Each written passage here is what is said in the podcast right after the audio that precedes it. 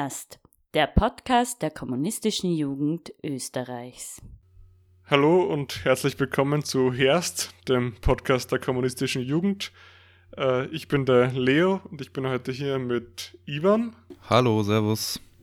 Servus Ivan und wir reden mit Hassan von SOS Balkanroute. Servus Hassan. Grüß euch, Servus. Magst du vielleicht einmal kurz vorstellen, Hassan?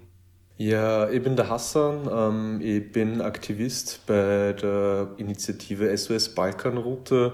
Ähm, wir beschäftigen uns in erster Linie mit Geflüchteten, ähm, eben wie der Name schon sagt, auf der Balkanroute und versuchen vor allem im Raum Bosnien-Herzegowina und genauer gesagt im Kanton Unasana für Geflüchtete zu wirken. Da sind wir eh schon ziemlich genau bei dem Thema um das es heute gehen soll, um die Arbeit von SOS Balkanroute, äh, um die Lage auf der Balkanroute, um die Lage der Leute dort äh, und die generellen, den generellen politischen Kontext. Darum soll es heute gehen. Am 23. Dezember ist die Lage in Lipa in Bosnien eskaliert. Dort ist ein Flüchtlingslager niedergebrannt, nicht das erste und wahrscheinlich auch nicht das letzte Flüchtlingslager, das niederbrennen wird.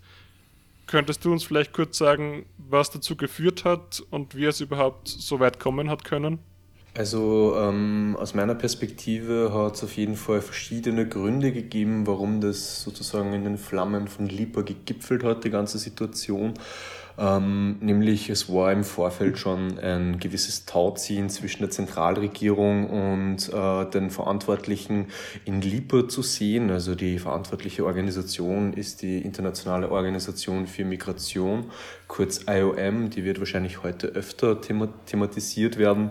Ähm, die IOM ist nämlich von der EU beauftragt, äh, sozusagen Flüchtlinge mit äh, Beherbergung und mit Essensversorgung ähm, zu versorgen. Und in äh, Lipa war die spezielle Situation so, dass im Vorfeld das Camp Bira, das nahe äh, dem Stadtzentrum von Bihać ähm, als Übergangslösung ähm, eingerichtet worden war, geschlossen worden ist. Ähm, dieses Lager in Bira hat rund um 1500 bis 2000 Leute ähm, beherbergt und dort dieses Lager ist dann geschlossen worden aus wahltaktischen Gründen meiner Meinung nach. Also es hat ähm, im Herbst Wahlen gegeben, Kommunalwahlen, wo der Bürgermeister von Bihać, ähm, der auch schon relativ umstritten in seiner Flüchtlingspolitik ist, sich dem Druck der ähm, teilweise rechten Bevölkerung ähm, sozusagen gegeben hat und äh, dieses Lager mit pompös geschlossen hat. Es ist dann dieses Lager in Lipa als weitere Zwischenlösung ähm, implementiert worden. Also in Bosnien ist es oft so, zumindest kommt mir das vor, wenn äh, Sachen als Zwischenlösungen tituliert werden, dann sind das oft dauerhafte Lösungen und so auch ähm, der Fall in Lipa.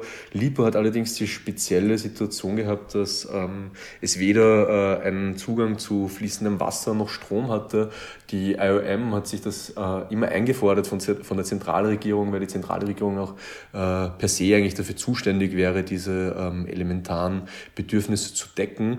Ähm, allerdings ist es immer mit Kostengründen hinausgezögert worden, verschoben worden, vertröstet worden und nicht, an diesem Punkt könnte man halt schon auch die Stelle, äh, die, äh, an dieser Stelle auch fragen, so warum die IOM ähm, sich da nicht finanziell beteiligt hat, wenn da Millionen von Euros ähm, an Zuschüssen von der EU kommen, aber das ist ähm, ein anderes Thema, das wird dann wahrscheinlich äh, später dann thematisiert werden. Aber um auf äh, die Eskalation zurückzukommen, es hat ein längeres Tauziehen gegeben. Die IOM hat gedroht, dass sie abziehen wird, eben aus den äh, Gründen der Versorgung, ähm, dass sie halt das nicht garantieren können im Winter, wenn es weder Strom noch Wasserzugang gibt, dass dort Menschen sterben und dass sie das nicht verantworten können, was man auch nachvollziehen kann per se. Äh, per se. Aber ähm, wir waren auch kurz vor der Schließung dort und haben uns ein Bild ähm, von der Lage gemacht. Off the record ähm, haben sie uns auch gesagt, die Securities, dass ähm, sie Riots erwarten, dass es Steinhagel geben wird etc.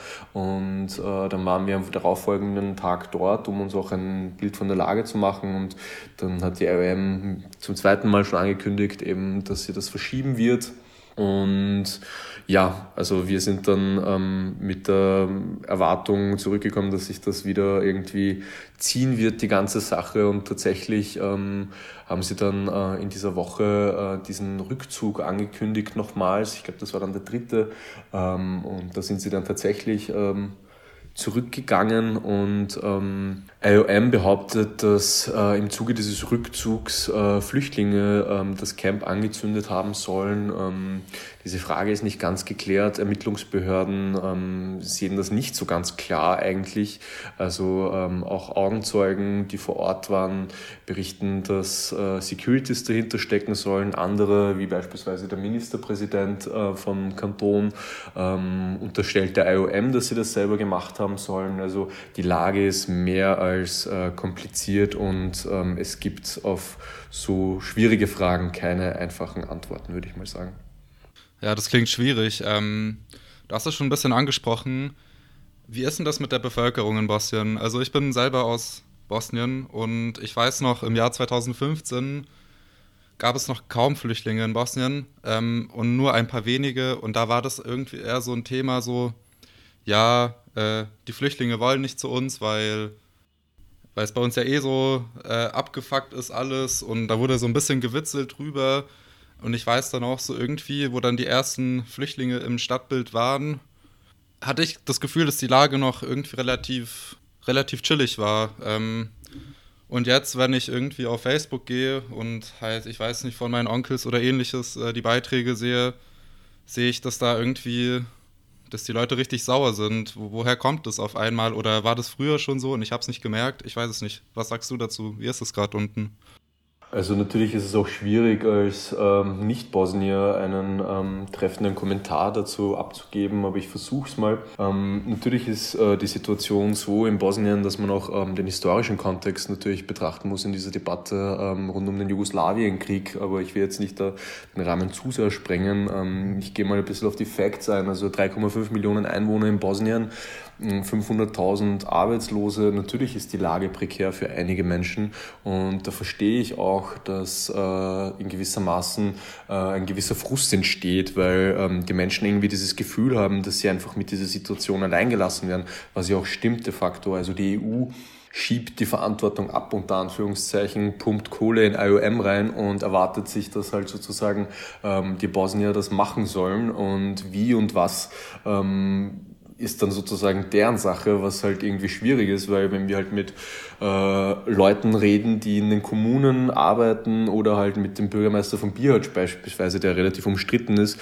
der halt sagt, dass er halt keinen einzigen Cent von der EU bekommen hat und wie er dann halt als ähm, Kommune da arbeiten soll, das ist halt dann auch irgendwie eine Frage, die sich in der ganzen Debatte halt stellt. Andererseits ähm, muss ich auch schon sagen, dass wir relativ gut vernetzt sind mit Locals, die halt arbeiten mit Flüchtlingen und halt irgendwie äh, versuchen, zu, die Leute zu versorgen, aber halt auch ausbrennen, äh, teilweise damit konfrontiert sind, dass sie halt ähm, bedroht werden, Arbeitsplatzverlust.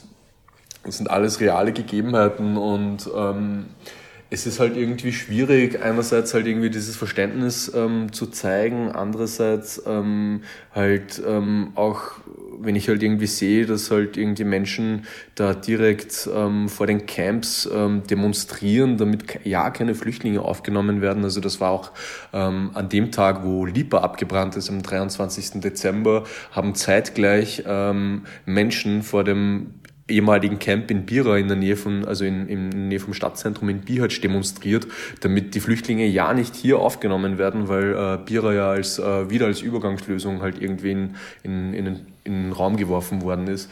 Und da, das ist dann halt schon auch irgendwie schwierig. Oder wir halt selber ähm, damit konfrontiert sind, dass Kollegen von uns äh, eben ähm, mit Morddrohungen und dergleichen irgendwie konfrontiert sind. Das ist dann schon irgendwie auch ähm, Abbild der zugespitzten Situation, würde ich sagen.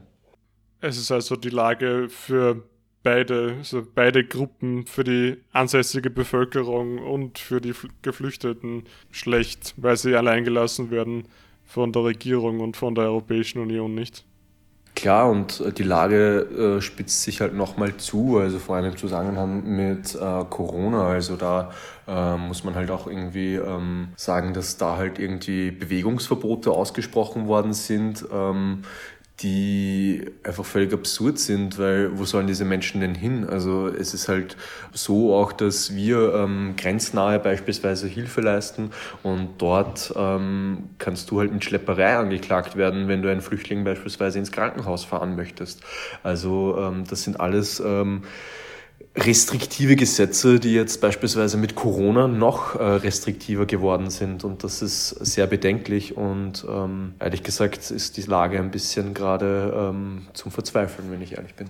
Wie schätzt du den Klassencharakter ein von den Leuten, die da demonstrieren und vielleicht auch den Leuten, die die Bürgerwehr anstellen, die sich da formiert haben?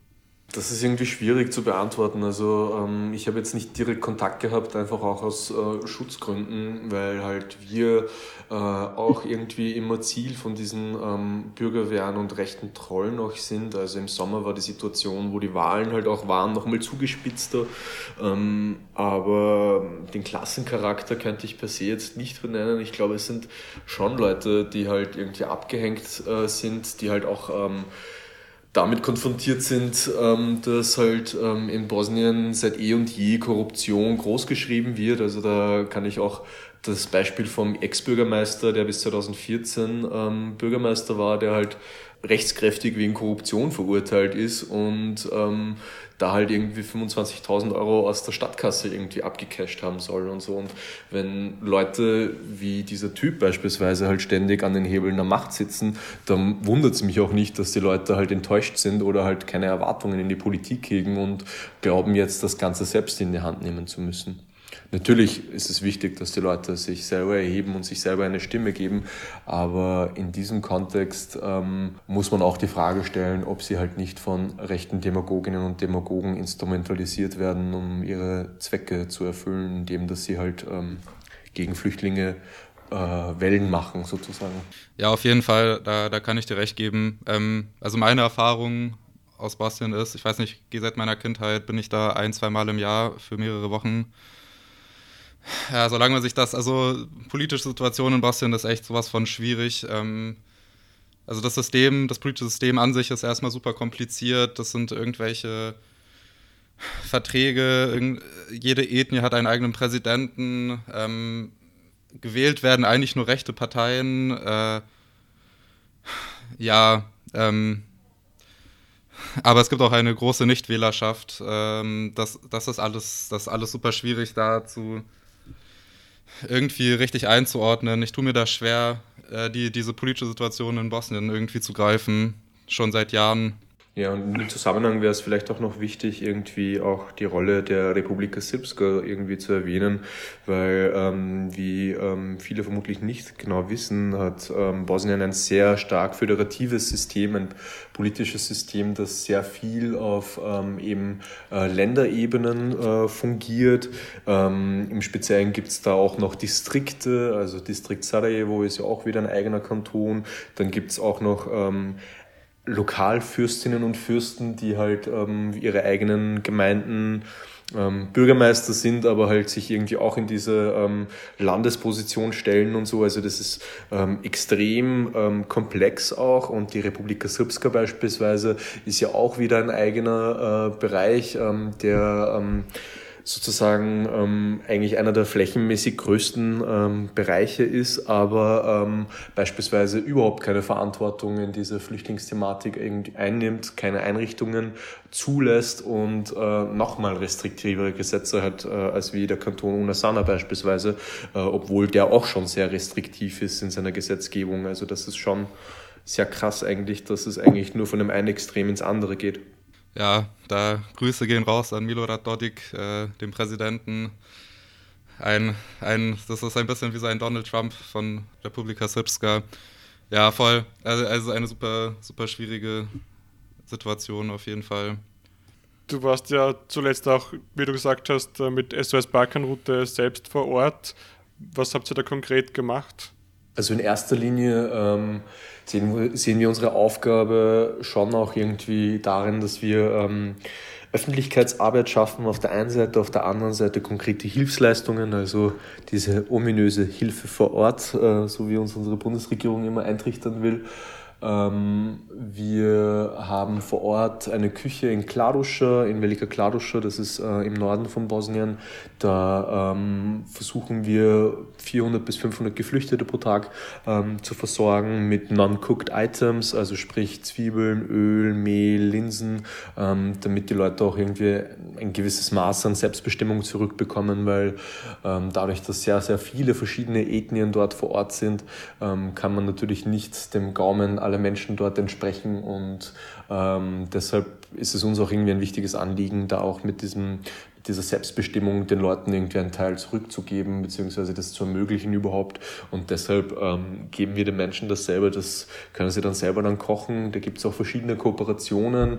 Ähm, beispielsweise da gibt es die, äh, die NGO Blindspots, die hat irgendwie ein ziemlich cooles Projekt gestartet. Die haben so alte ähm, Reifen oder Felgen genommen, die sie von einem Schweißer anfertigen haben lassen und äh, das zu Outdoor-Öfen und vor allem Leute, die halt eben im Wald schlafen und ähm, keinen festen Sitz haben, ist es halt schon irgendwie praktisch, wenn du halt da irgendwie deinen Ofen hast äh, und ähm, sozusagen dich selber versorgen kannst und äh, ein gewisses Maß an Selbstverwaltung auch hast. Wir haben ähm, auch außerdem von, äh, von diesen Arbeiten noch sehr stark irgendwie Vernetzungsarbeit geleistet. Also wir waren äh, eigentlich ähm, quer durch in Bosnien unterwegs. Ähm, in Cluj beispielsweise waren wir ähm, mit der Leiterin des Roten Kreuzes der mobilen Teams äh, vom Kanton unterwegs, haben dort auch irgendwie ähm, versucht, deren Bedarf irgendwie zu diskutieren, wie man irgendwie unterstützen kann. Wir haben auch irgendwie so ganz lokale Projekte, wie halt so eine kleine Aktion für ähm, Schulkinder. Also da ist ein Rotkreuz-Kollege irgendwie im Weihnachtsmann-Kostüm herumgelaufen und wir haben den Kindern irgendwie Süßigkeiten übergeben und so. Also so kleine Sachen auch, ähm, damit man irgendwie auch zeigt, dass wir jetzt nicht nur ähm, Flüchtlingsarbeit machen, sondern auch irgendwie versuchen, die Herzen der lokalen Bevölkerung für unsere Sache irgendwie ähm, zu gewinnen. Das ist immer uns ein wichtiges Anliegen gewesen und das wird es auch weiterhin sein. Und ähm, da haben wir auch äh, mit dem Bürgermeisterberater in Bihać äh, mehrere Termine gehabt. Ähm, wir haben jetzt auch eine Kooperation mit dem Roten Kreuz in Bihać und ähm, das Rote Kreuz hat nämlich seitdem die IOM abgezogen ist äh, in Lipa auch die Versorgung übernommen und ähm, ist natürlich maßlos damit überfordert, weil ähm, eben sie halt nicht damit gerechnet haben, dass sie das jetzt machen müssen und äh, natürlich nachdem die IOM weg war, hat es irgendwer jetzt übernehmen müssen. Aber die maroden Strukturen des Roten Kreuzes ähm, sind uns schon länger bekannt. Wir haben da auch mehrere Kooperationen im Vorfeld im äh, ehemaligen Camp Vuciak, das auf eine Mülldeponie errichtet worden war, ähm, gehabt und ähm, dementsprechend haben wir das nochmal intensiviert und ähm, dadurch auch den Zugang erhalten, weil in Lipa ist es derzeit auch so, dass äh, keine NGOs dort zugelassen sind, außer die, die halt lizenziert sind, eben wie das Rote Kreuz. Und wir eigentlich ähm, eben durch den, durch den Draht zum Roten Kreuz, da haben wir irgendwie 16 Paletten Holz organisieren können, wir haben mit der NGO Wir packen es an aus Deutschland 1000 Schuhe für die Menschen organisieren können und das ist halt auch irgendwie unsere Vernetzungsarbeit zu verdanken und auch den Kontakten, die wir halt haben. Ich kann mir vorstellen, dass die Möglichkeit, selbst nach den eigenen Gewohnheiten zu kochen, einem da wirklich viel äh, psychologisch irgendwo Sicherheit gibt, wenn man sich immer so wirklich konkret zum, zum Spielball der Mächte geworden ist, wie die die Leute da vor Ort. Wo siehst du noch zu den, dass nur gewisse NGOs Zugang bekommen? Wo siehst du da den Grund dafür? Ich kann es einerseits verstehen, andererseits verstehe ich, ähm, also aus dem Grund kann ich es verstehen, also wir haben auch im Zuge ähm, der Eskalation, ähm, also rund um den 23 extrem viele Anfragen bekommen. Hey, ich bin gerade im Bihać, ich habe ein Laster voll Spenden, ich würde darauf fallen und das verteilen per se ein guter Ansatz und wir begrüßen auch jede Unterstützung und Hilfe. Allerdings ähm, haben wir sehr, sehr viel Erfahrung, was solche Verteilungen angeht. Und wenn man das nicht strukturiert und ordentlich unter Anführungszeichen macht, dann löst man tumultartige Szenen aus.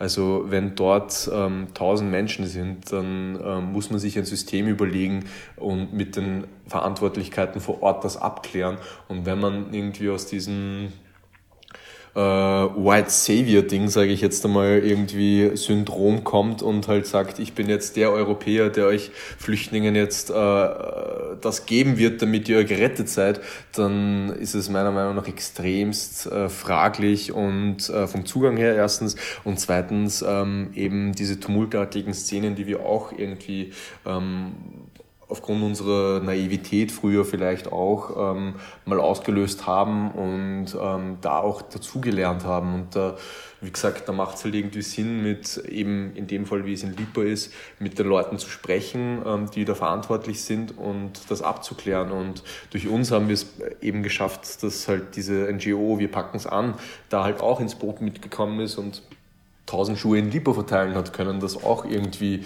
nicht ganz so selbstverständlich war. Grundsätzlich sehen wir auch ähm, diese ähm, Blockade für Journalisten auch sehr fragwürdig. Also wir haben es auch geschafft, ähm, den ARD-Journalistinnen einen gewissen Zugang ähm, zu geben. Allerdings gibt es halt schon auch irgendwie äh, auch irgendwie Medien, wo ich halt sage, ich weiß nicht, ähm, also es hat konkret die Fälle gegeben, wo Leute ähm, gekommen sind und ähm, den Flüchtlingen falsche Versprechungen gemacht haben und ähm, zu verschiedenen Aktionen ähm, irgendwie aufgerufen haben, auf die ich jetzt nicht näher eingehen will. Aber ich verstehe schon irgendwie diese Skepsis äh, an sich, dass man ähm, Fremden unter Anführungszeichen, denen man jetzt nicht vertrauen kann und nicht kennt, äh, jetzt per se keinen Zugang irgendwie geben will. Es soll ja auch nicht irgendwie eine wie soll ich sagen, ein äh, menschlicher Zoo sein, den man jetzt da irgendwie sieht und äh, irgendwie dort gaffend herumsteht. Also das habe ich auch beobachten können teilweise und das war für mich auch sehr erschreckend, weil Menschen oft, ähm, also manche Menschen halt irgendwie nicht ähm, diesen, diese Rücksichtnahme auch irgendwie haben und so. Also es gibt verschiedene Ebenen, wo ich es verstehe. Andererseits äh, natürlich Pressefreiheit ähm, und ähm, je mehr Leute sich daran beteiligen an der Versorgung, desto besser. Aber ähm, rein aus der Erfahrung her muss man das irgendwie für den gegebenen Fall irgendwie gesondert betrachten und analysieren. Ja, wie ist denn das eigentlich? Also, ich meine, man sieht da ja richtig viel heftige Sachen, kann ich mir vorstellen, wenn man da vor Ort ist. Äh, wie, wie geht man da als Person, die dort jetzt hilft und Sachen organisiert, um? Damit irgendwie macht dich das manchmal fertig oder, oder gibt dir das irgendwie nochmal extra Kraft zu sehen, dass man da irgendwie was machen kann oder wie ist denn das? Ja, es ist extrem schwierig, ähm, diese Professionalität beizubehalten, dass man das irgendwie sich nicht nahe, äh, gehen lässt. Ähm, das geht natürlich nicht, über, nicht immer und überall. Natürlich gibt es Situationen, wo man, wo man dann sagt, hey, so, ich kann dir da nicht helfen, ich kann dich jetzt nicht in meinen Bus einladen und über die Grenze bringen, das geht einfach nicht. Ähm, aber es gibt natürlich auch Situationen, wo man halt irgendwie auch sehr mit sich selber hadert natürlich. Aber ich würde sagen, es, es ist ein zweischneidiges Schwert. Also es, einerseits ist es halt extrem frustrierend zu wissen, dass wir eigentlich jetzt nur Kompensationsarbeit unter Anführungszeichen leisten, aber auf der anderen Seite motiviert es auch irgendwie extrem, weil man halt irgendwie sich denkt, hey, man kann trotzdem irgendwie was bewegen, auch wenn es nur kleine Dinge sind und wenn es nur ein fucking Essenspaket ist, was man der Person irgendwie übergibt und dann ein Lächeln dafür bekommt, dann ist das schon irgendwie ein kleiner Teil, der irgendwie dazu beiträgt. Und wir haben auch irgendwie am vorletzten Tag äh, von unserer letzten Reise mitbekommen, dass ähm, da hat es einen Fall gegeben, wo die Menschen ähm, von Krätze betroffen waren und ähm, da haben wir auch eine Krätzebehandlung ähm, durchgezogen, beziehungsweise Kolleginnen. Und wir waren dann vor Ort und haben den, noch, äh, den Leuten noch Essen gebracht, also Essenspakete. Und ähm, das wenige Essen, was sie halt hatten, wollten sie unbedingt mit uns teilen. Und das war halt so herzerwärmend zu sehen, dass halt Menschen, die halt äh, trotz ihrer prekären Lage und Situation und trotz dessen, dass sie so wenig haben, einfach das wenige, das sie haben, mit uns teilen wollten. Und das war ein sehr, sehr starkes Zeichen der Wertschätzung. Vielleicht können wir mal ein bisschen über die Geflüchteten selbst reden. Woher kommen die meisten von ihnen und warum sind sie geflüchtet und was sind so die, die Vorstellungen von Europa oder was sie hier erreichen wollen oder können? Statistiken dazu gibt es äh, keine konkreten, es wird immer von Schätzungen ausgegangen. Ich würde das so sehen, dass es ähm, verschiedene, ähm, wie soll ich sagen, ähm, Kasten oder halt verschiedene Ebenen gibt, ähm, wo, die man vielleicht einordnen kann. Also es gibt Menschen, die sich leisten, sich leisten können, unter Anführungszeichen in Hostels zu wohnen und auch einen Pass haben. Also das habe ich oft bei Menschen mit kurdischen Wurzeln beobachten können, dass sie meist einen türkischen Pass haben äh, damit automatisch das Recht auch äh, in einem Hostel zu schlafen oder in einem Hotel und meistens dann dort vor Ort äh, versuchen über Schlepperkontakte dann beispielsweise die Grenze zu passieren. Dann gibt es ähm, die mittlere Kaste unter Anführungszeichen, die ähm, in den Camps versorgt wird, in den Camps untergebracht sind und die ähm, je nach Camp ähm, verschiedene ähm, Standards halt haben. Aber dann gibt es halt diese äh, die Gruppe von Menschen, die ähm, im Wald leben in erster Linie. Das sind oft ähm, Menschen aus Bangladesch und Pakistan, die von allen eigentlich ausgegrenzt werden, was wir beobachten können und unter den widrigsten Bedingungen im Wald unter Zeltplanen oder irgendwelchen Plastikplanen schlafen. Und das ist eigentlich die Gruppe, die am krassesten irgendwie davon betroffen ist. Und da haben wir auch ein Interview mit einer Person geführt, ähm, die äh, nicht mal volljährig ist und äh, mit einer Gruppe von acht Leuten in Österreich sogar war und aus Österreich gepushbackt worden ist. Also ein Pushback, vielleicht kurz zur Aufklärung, ist ähm, die illegale Rückführung äh, eines ähm, Menschen und äh, ohne ihm die Möglichkeit zu geben, einen Asylantrag zu stellen. Ähm, in seinem Fall war es sogar eine Kettenabschiebung, also er ist von Österreich an Slowenien abgeschoben worden, von Slowenien dann nach Kroatien und von Kroatien dann ähm, im bosnischen Wald ausgesetzt worden. Vielleicht noch kurz äh, zu den Pushbacks. Ähm, ich muss halt sagen, dass diese Pushbacks auch ähm, extrem relevant in der ganzen Thematik sind, weil Pushbacks ähm, einfach illegal sind, illegale Methoden sind. Ähm, in diesem Zusammenhang gibt es ähm, verschiedene Berichterstattungen. Also es gibt ähm, einmal dieses Border Violence Monitoring Network, das äh, sehr versiert ähm, ein Konzept erstellt hat, mit dem äh, Menschen, ähm, also deren Testimonies, also deren Aussagen sozusagen aufgenommen werden und sehr akribisch wiedergegeben werden. Also da werden auch Geodaten äh, festgehalten, da werden die konkreten ähm, Abläufe und Zeiten und ähm, die genaue Aussage dieser Person aufgenommen werden, die auf, da wird die genaue Ding aufgenommen von dieser Person, die halt ähm, gepushbackt worden ist und ähm, da ist es halt irgendwie auch wichtig zu erwähnen, dass ähm, über 500 Fälle von ähm, Grenzgewalt äh, seitens diesem Monitoring Network dokumentiert worden sind und auch ähm, auf deren Seite öffentlich zugänglich ist.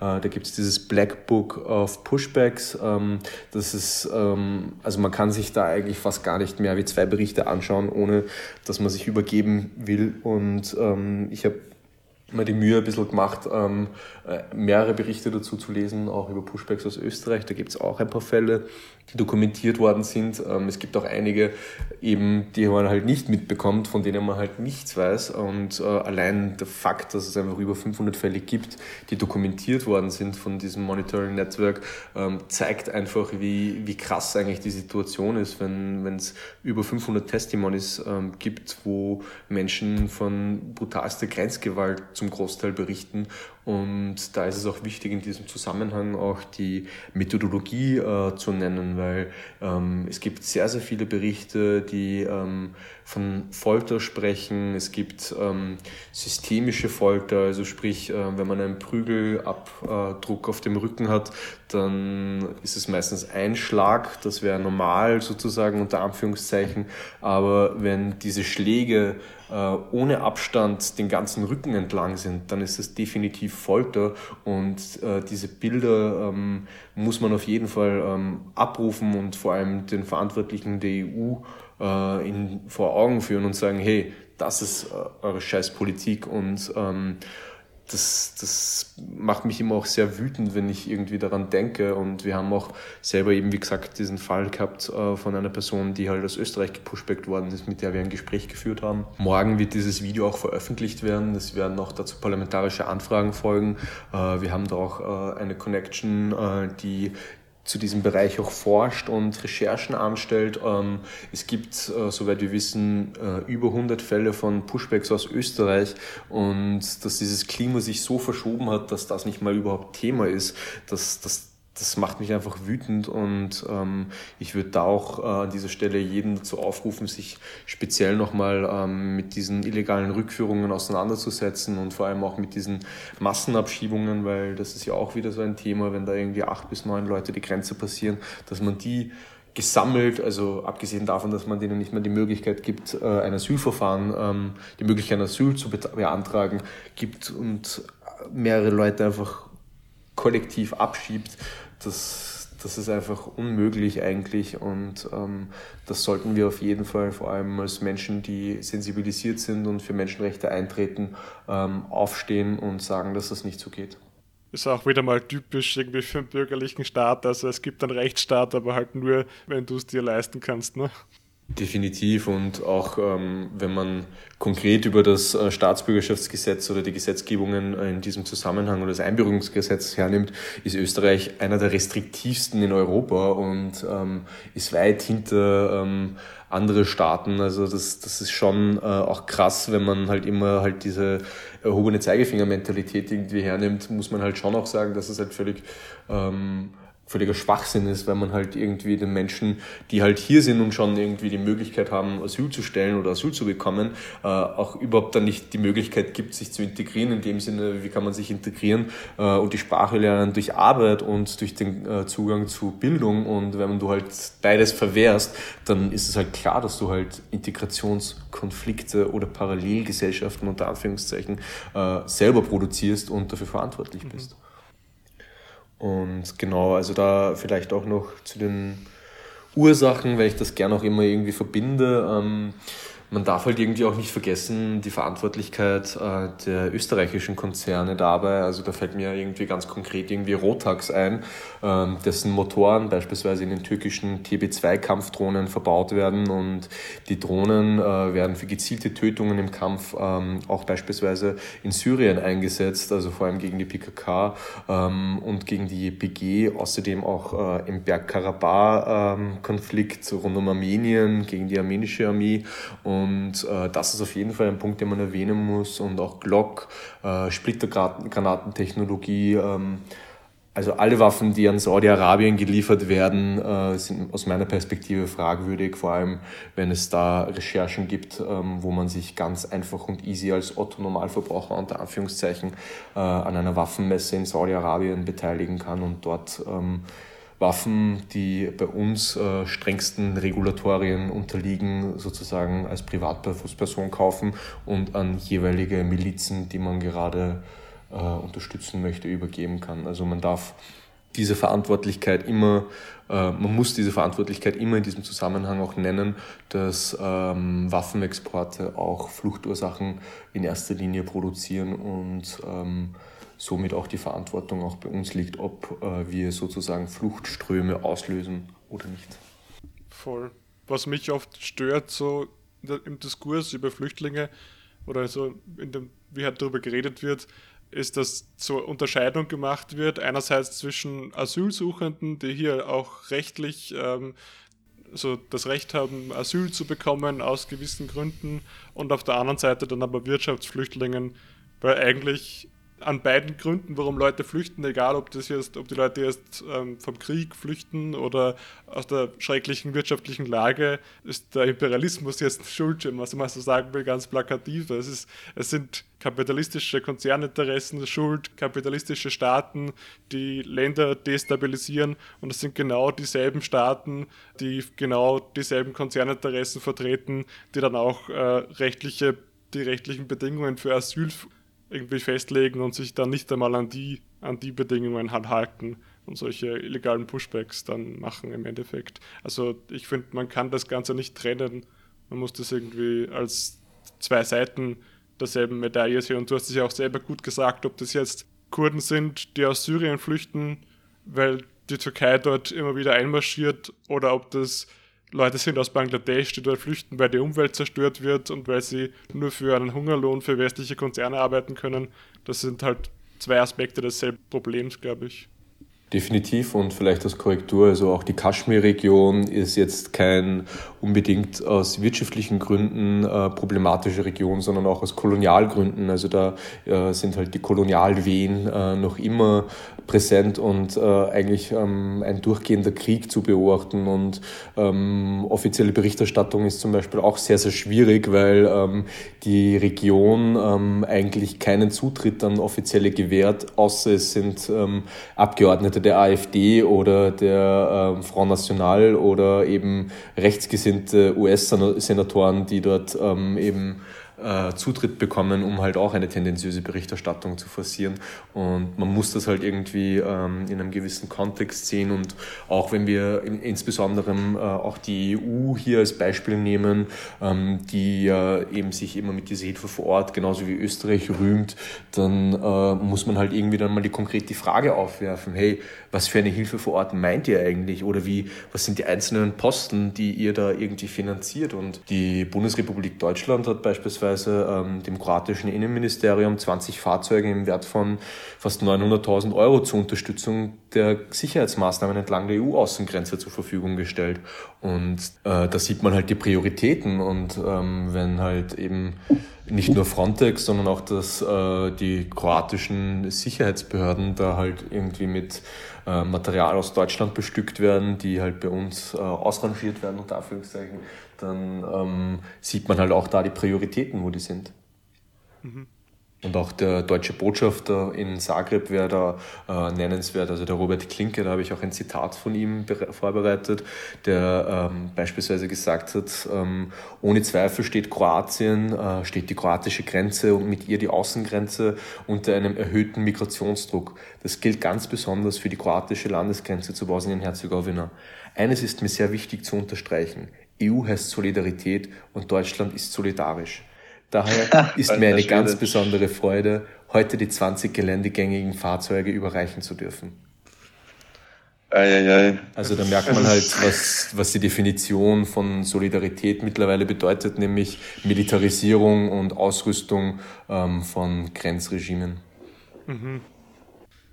Ja, krass. Ähm, hast du irgend oder siehst du irgendwo Handlungsansätze, politische oder an wen wie kann man, also ich weiß nicht.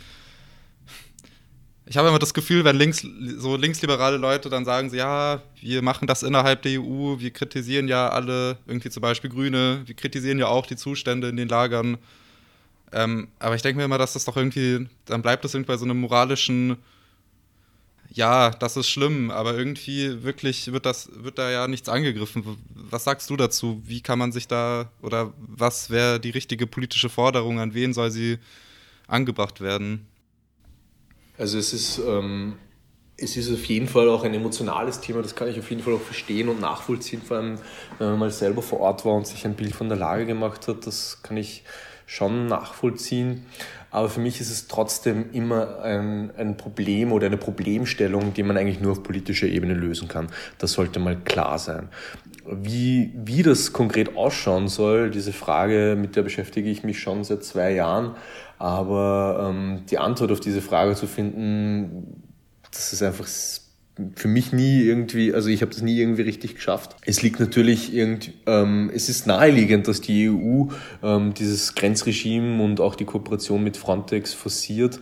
Auf der anderen Seite denkt man sich halt, ja, ich meine, wir machen da Kompensationsarbeit, die eigentlich Aufgabe der EU bzw. der staatlichen Strukturen wäre.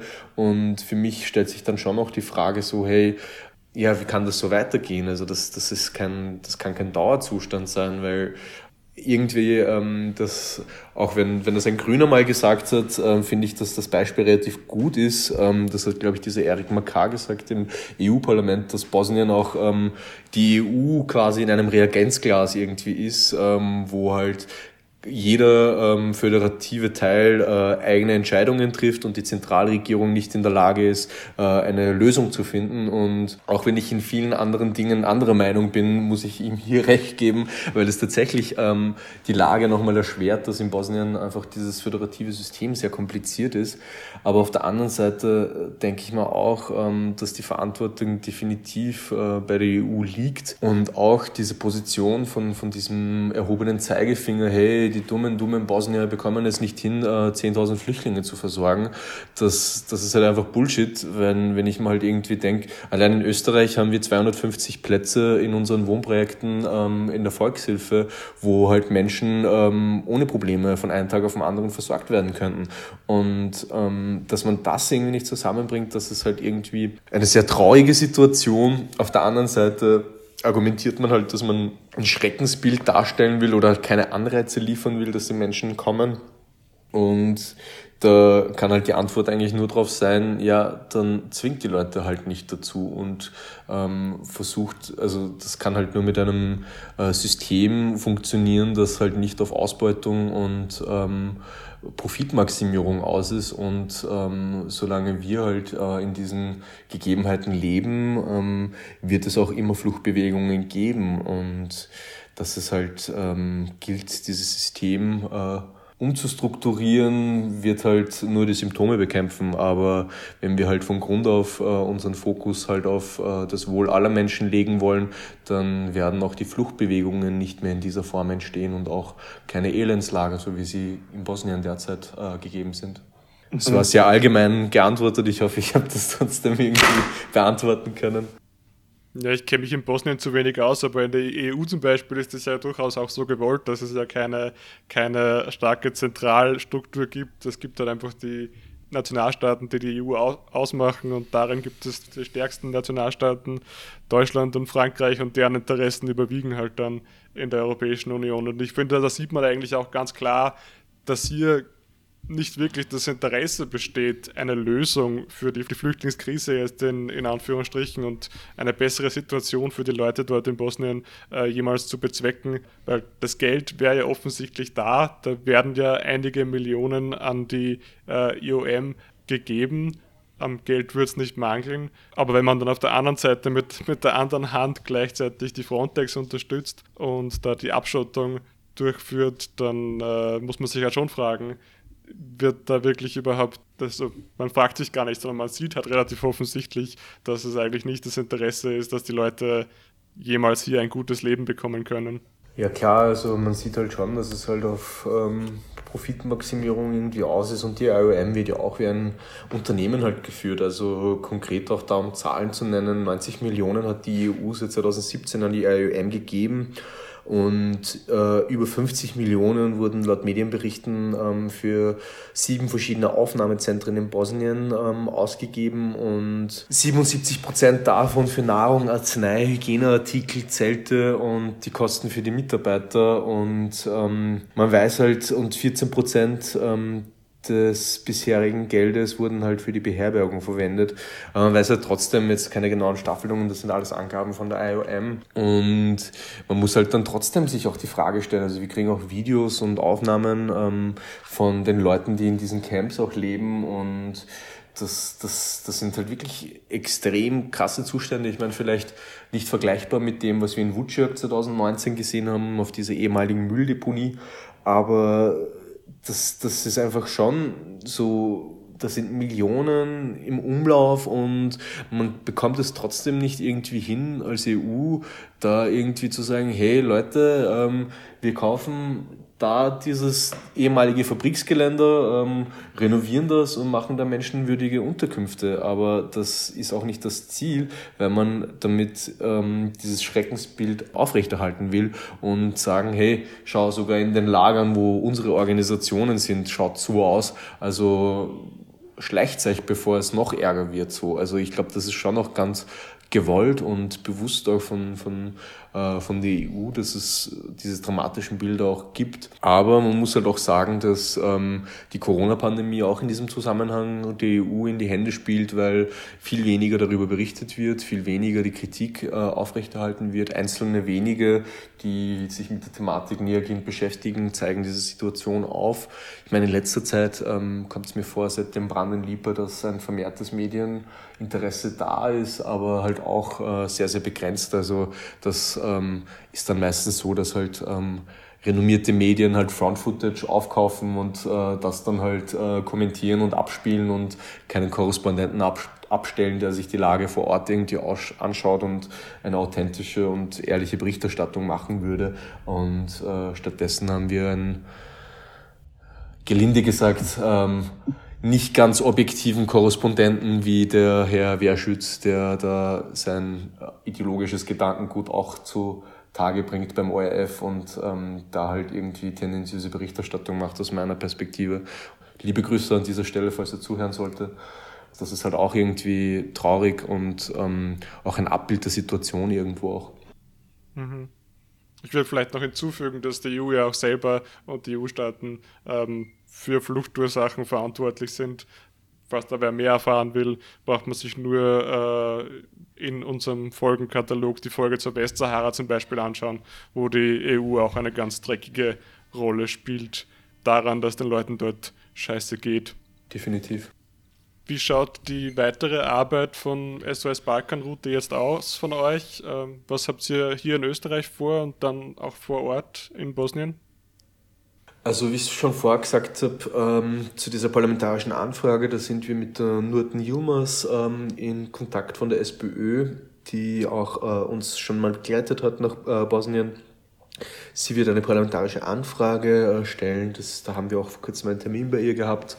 Ähm, des Weiteren ähm, politischen Sinne, wir sind auch eingeladen beim Außenministerium am Ende des Monats, äh, wo wir empfangen werden werden von der äh, Gudrun Kugler wir sind gespannt, was, was da auf uns zukommen wird. Natürlich ähm, sind wir keine Organisation, die sich da irgendwie kaufen lässt und sagt, hey, ihr bekommt hier 50.000 Euro und heute die Goschen und gibt's uns, äh, kritisiert uns nicht mehr oder so. Das wird es natürlich nicht spielen. Da werden vermutlich zu wenige Nuller hinter dem Betrag stehen, als dass ein realistisches Angebot sein werden kann. Äh, auf jeden Fall ähm, werden wir da halt irgendwie auch ähm, die Kritik halt aufrechterhalten und halt sagen, hey, ähm, ihr sagt, ihr wollt eine Million Euro an ähm, Familiencamps da in Bosnien äh, spenden und ähm, äh, zweckgebunden sozusagen soll ja diese Spende sein, die halt auch irgendwie an den Realitäten vorbeiführt, weil es gibt drei Familiencamps, soweit wir wissen, wovon zwei in einem unter Anführungszeichen relativ passablen Zustand sind und eins ähm, wo man viel Kritik auch üben könnte, aber dass man da das irgendwie wieder so auf PR-Gag-mäßig sagt, hey, schau, Österreich macht eh was, wir geben da eine Million für, für Familien, also für Frauen und Kinder her.